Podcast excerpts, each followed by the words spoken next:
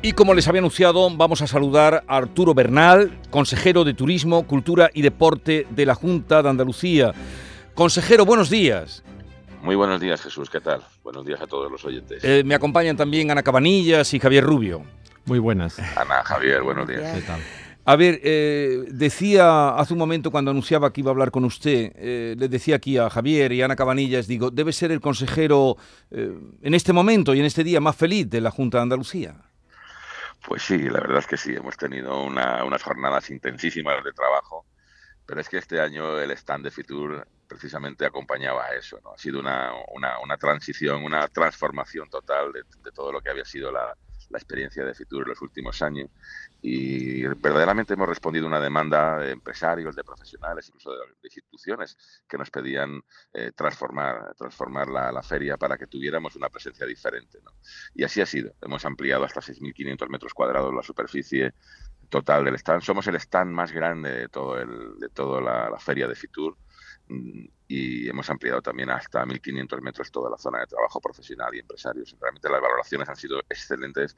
Eh, solamente el primer día se habían celebrado más de 2.000 reuniones de trabajo. Esperamos cerrar hoy viernes con, con más de 6.500 reuniones de trabajo, de las cuales eh, aproximadamente la media de 11,1 eh, de 11,1 contactos nuevos por cada uno de los empresarios que ha acudido. Es la cifra y la, la tasa más elevada de toda la historia. Hasta ahora la media era de 7,6. De 7,6. Eh, por lo tanto, todo se ha, todo se ha orientado a, a que, a que Fitur sea el Fitur de los negocios y realmente lo hemos conseguido. Estamos hablando con Arturo Bernal, hablaba él del pabellón de Andalucía en Fitur, pero todo empezó la víspera, noche del martes.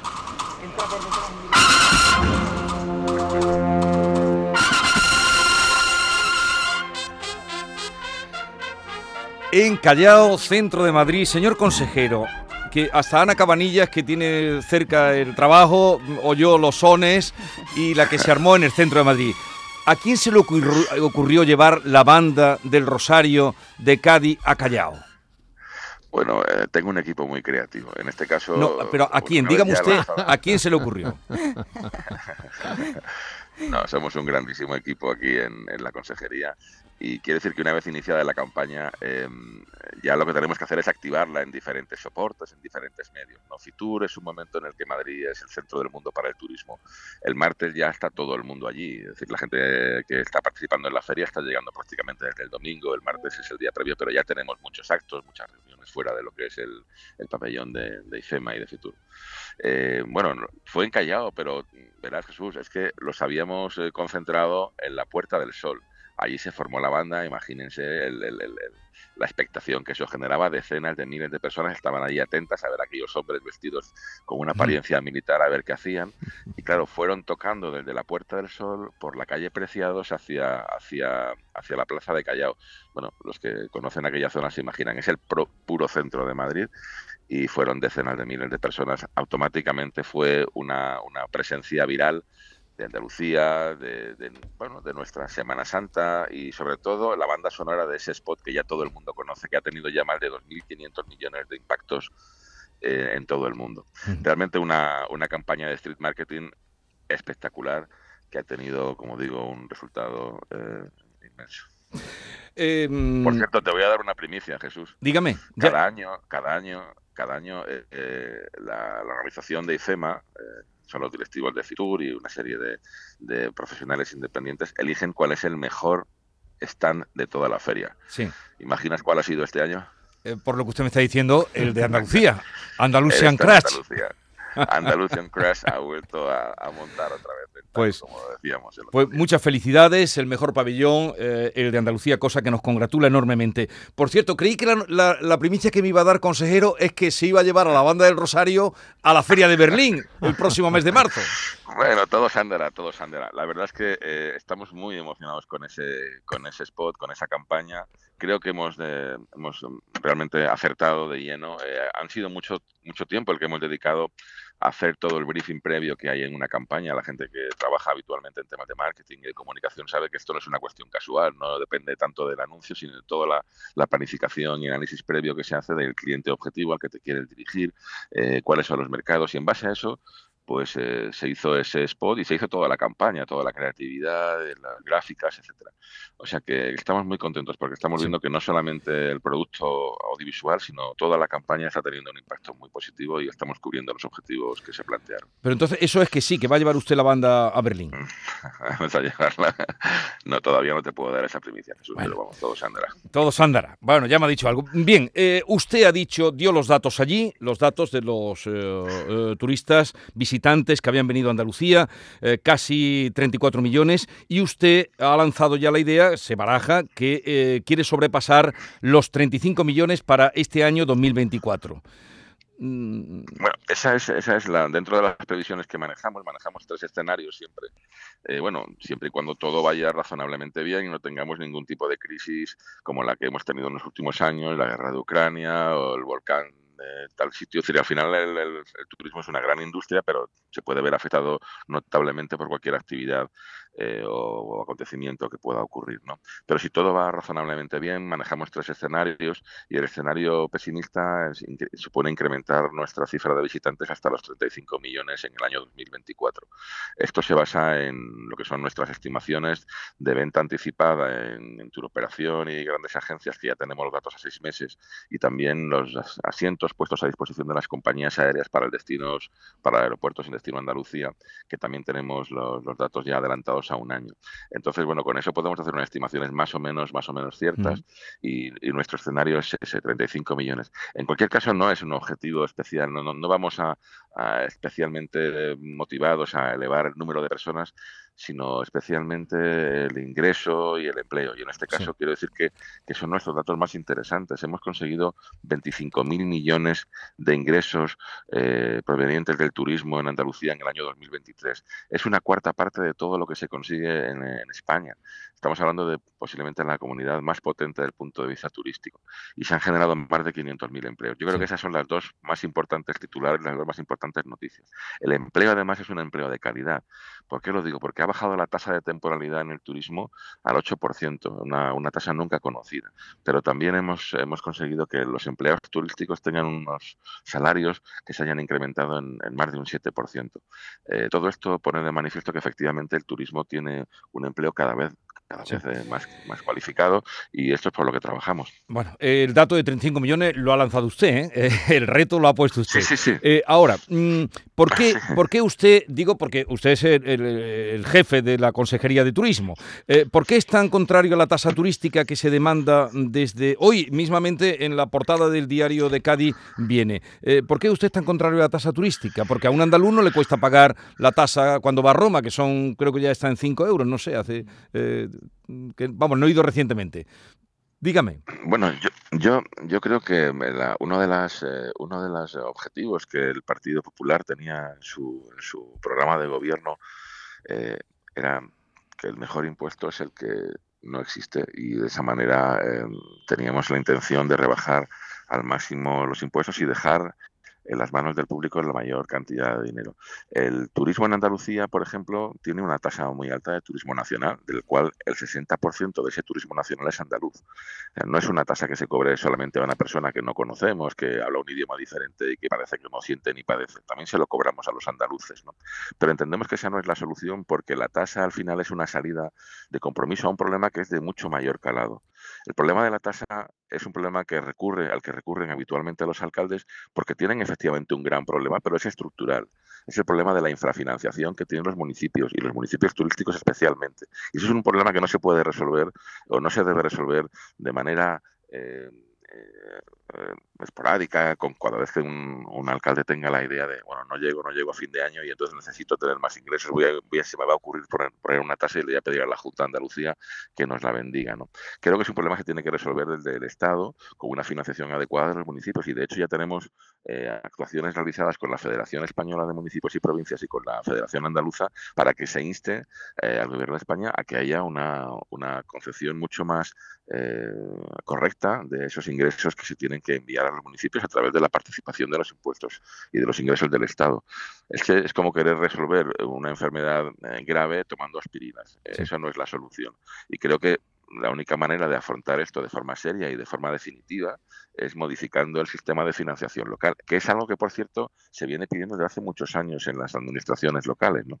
Pero ante la, bueno, pues ante la negativa de la administración del Estado de forma habitual, pues al final, pues eso, los, los, municipios empiezan a inventar otras fórmulas que de alguna manera les solucionen el problema, por lo menos de manera temporal. Y yo creo que tenemos que mantener una posición, en este caso, seria y de compromiso de largo plazo y, y estructural para resolver este problema. Pero quiere usted decir que que la Junta de Andalucía no podría tomar esa decisión o regular. la, Junta de Andalucía, la Junta de Andalucía podría plantearse, porque esta Junta de Andalucía se basa obviamente en, situaciones de consenso con todos los agentes que se implican o implicados en una determinada materia. ¿no? Eh, cuando el sector turístico eh, entienda que es una solución viable, que es una solución aceptable y que no va a generar eh, ningún tipo de impedimento ni complicación al negocio turístico en sí, que yo creo que es algo que tenemos que también que cuidar, pues entonces obviamente por nuestra parte no habrá ningún problema y lo que nos sentaremos será a consensuar cuál es la fórmula y cuál es el, órgano que lo tiene que recaudar. Pero todavía no vemos el suficiente consenso ni tampoco el visto bueno por parte del sector que sigue que sigue entendiendo que la tasa es un, es un problema más que una solución. Ya. Mm, ya le decía que me acompañan Javier Rubio, Ana Cabanillas, ¿queréis hacer alguna pregunta al consejero? Pues, Javier. Sí, sí, yo quería preguntar. A ver, un segundito que eh, te abrimos para que te oiga. Adelante, Javier. Buena. Eh, quería preguntarle, porque claro, este dato de los 35 millones de turistas y mm, sería, nos colocaría como la séptima potencia mundial. O sea, tendríamos Francia, España, por supuesto, Estados Unidos, eh, Turquía, México, Italia, esos serían los países que nos adelantarían. Entonces, la cuestión es, ¿no existe un riesgo de saturación en el turismo andaluz? Eh, mm, ¿Cómo contrarrestar esas voces, verdad, que hablan de una palabra que, bueno, eh, al final la tenemos presente, ¿no? Y todos los que se mueven en este sector, pues la tienen presente, aunque no nos guste, que es la turismofobia. Yo empiezo a detectar, por ejemplo, una cierta aversión a que el turismo consuma el agua, el poca agua que nos queda en los pantanos. No sé si eso lo tiene previsto la consejería y si cómo lo van a afrontar, porque puede ir a, más conforme bueno vaya escaseando un recurso tan necesario para, para los turistas y para los residentes, claro. Bueno, ciertamente es una, es una pregunta muy, muy interesante, Javier. Yo quiero decir que el turismo no debe ser considerado como el problema, sino como una solución. Es la primera actividad económica que tenemos en Y en España y prácticamente la primera del mundo. Eh, ha tenido muchas virtudes. No solamente nos da economía y nos da empleo, pero también nos da apertura de mente. Es decir, el turismo tiene muchas, muchos beneficios. En, tenemos que acordarnos también de esto cuando vienen los problemas, ¿no? Y en este caso tenemos un problema que ya preveíamos que iba a ocurrir porque no se hacían las suficientes infraestructuras eh, hidráulicas y al final hemos llegado a este punto con un déficit de infraestructuras muy importante, a pesar de que lo veníamos demandando y, y planteando hace mucho tiempo. Bien, ¿qué ocurre en este caso?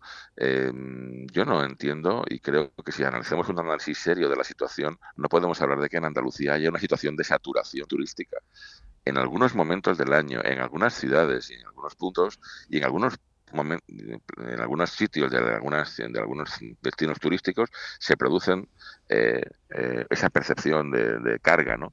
Pero que estas son situaciones que tienen que resolver eh, con gestión de, flujos, ¿no? déjame que le ponga un problema, un, un, ejemplo. en las ciudades de vez en cuando existen problemas de tráfico derivados de la movilidad de los vehículos. Se reúne el equipo de gobierno con los responsables de movilidad y pactan que van a quitar un semáforo y poner una rotonda, van a cambiar la dirección de una calle para que finalmente los coches circulen de otra manera y se gana esa fluidez que en un momento determinado, una situación de de, carga de movilidad se, resuelva. ¿no?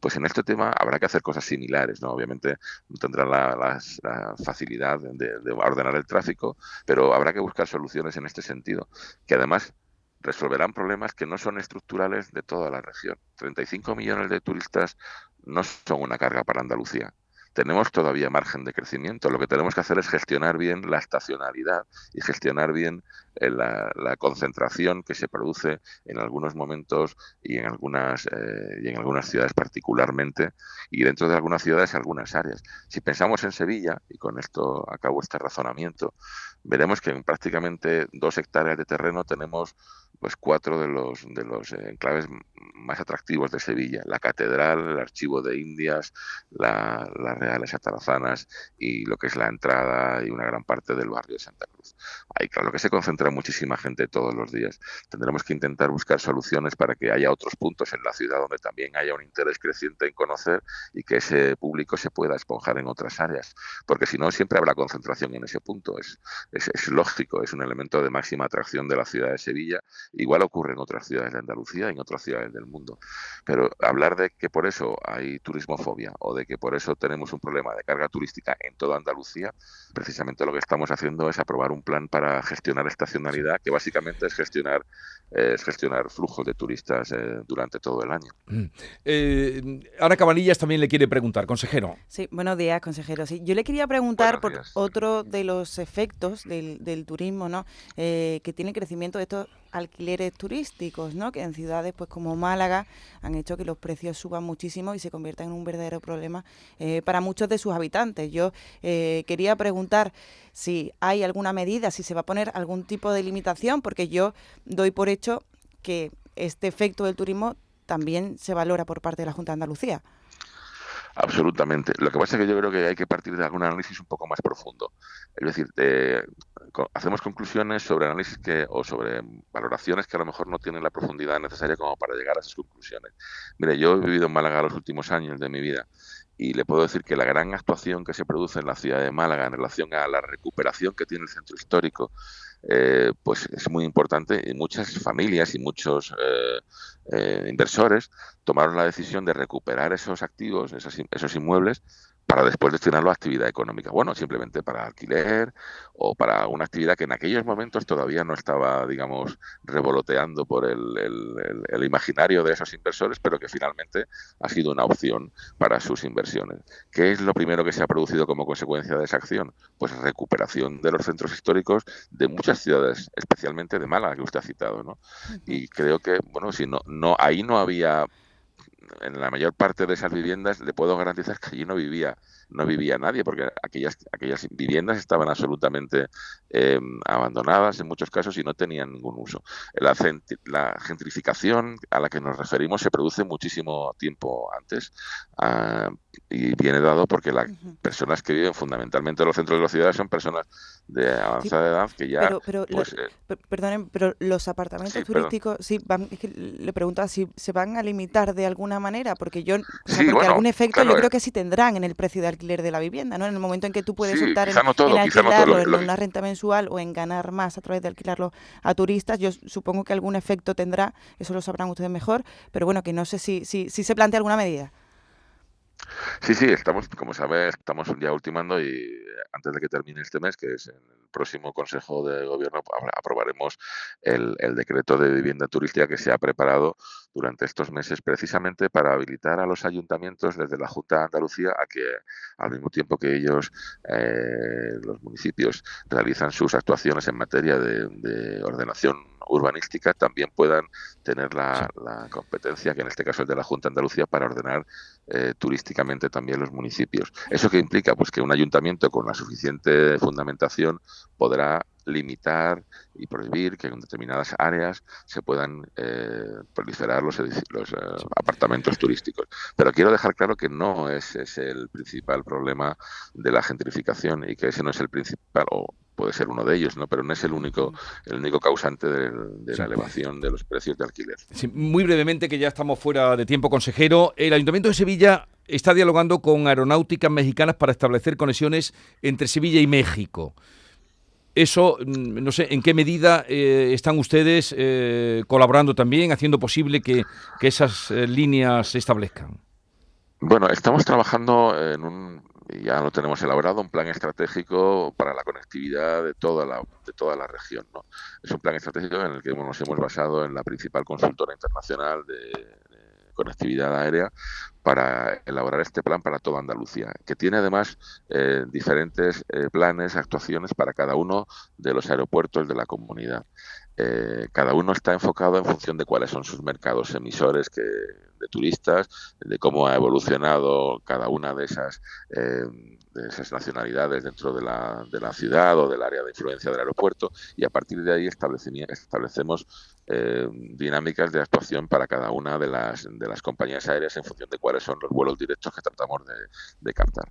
Este, este plan fue presentado antes de ayer en el CITUR y, y bueno, estamos trabajando todos los ayuntamientos, diputaciones, la propia AENA, Tour España y los empresarios en los comités de conectividad aeroportuaria en cada una de los aeropuertos. Entonces, estas, estas actuaciones que se ponen en marcha por cada una de las ciudades son, en definitiva, fruto de, las, ah, de los planes que se han definido para cada una de ellas, con lo cual estamos no solamente de acuerdo, sino absolutamente enterados de, todos estos trámites y los apoyamos, por supuesto, porque forman parte de la estrategia que con nivel general. Pero ¿qué, ¿qué probabilidades de éxito tiene este en concreto, Sevilla-México?